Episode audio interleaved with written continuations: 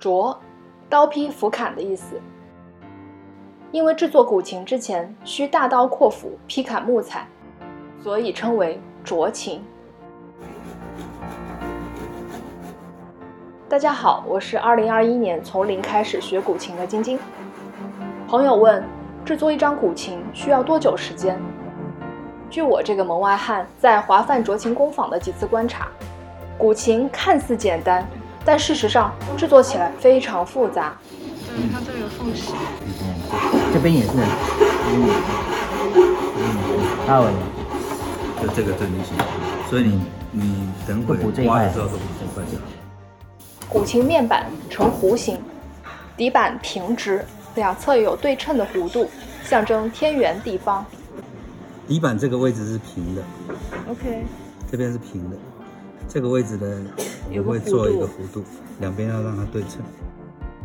一端较高，代表高山，中间用长长的琴弦象征流水，体现了几千年来中国人崇尚自然、融入自然的审美追求。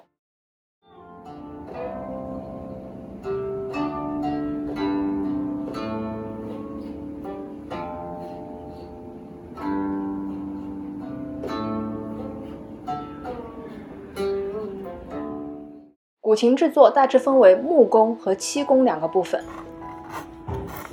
木工是体力活儿，一点儿也马虎不得。自来，第一次吗？对，那先你先磨这个，磨这个，磨磨成角你先磨脚嘛。，OK。不碰的时候，它它就会裂。哦，所以要到对十这边对对，要到五公分那里。五公分。漆工最难，也最磨人。制作古琴所用的腻子特别考究，用鹿角捣制而成，筛过的鹿角霜勾兑生漆，搅拌成泥，刮在整张琴身上。哦，对，哦，好漂亮你。看我做一遍啊，漆要硬啊，要要经过空气的氧化，所以我们要一直给它搅拌，颜色好好看啊！等一下要变成黑色的。哇，我今天来太幸运了，我又拍到了不一样的东西。对啊，我上次来有拍一些，哦，嗯，所以这好处就是每次来不同的学生有不同的进展所以都可以拍到不同的状态。真的。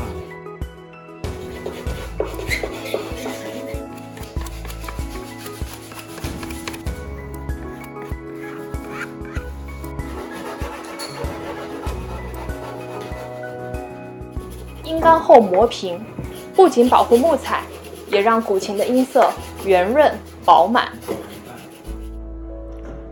上漆，水磨，再上漆，再水磨，一遍又一遍，反复重复，直到达到光亮如镜面的程度。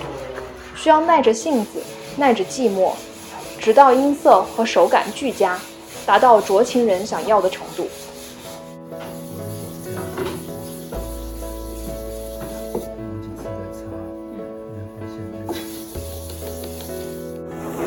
因为我会觉得反正底部也看不见，不就不要磨了。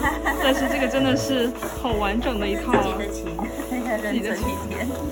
您弹琴多久了呀？没有没有很久，就是大概嗯去年十月的时候开始。我想，这可能就是为什么善琴人亦善琢，喜欢弹琴的人想为自己量身定做，琢一张好琴的缘故吧。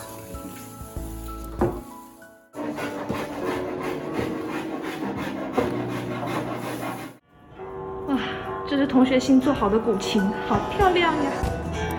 它的名字叫真。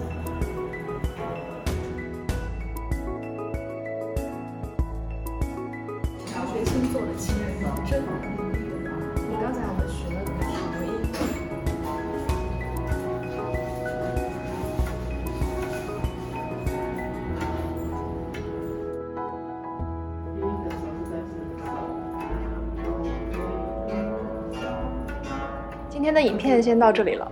如果您也对古琴感兴趣，欢迎订阅晶晶的频道，未来影片持续更新，分享更多古琴带给我们的乐趣。我们下个影片见啦！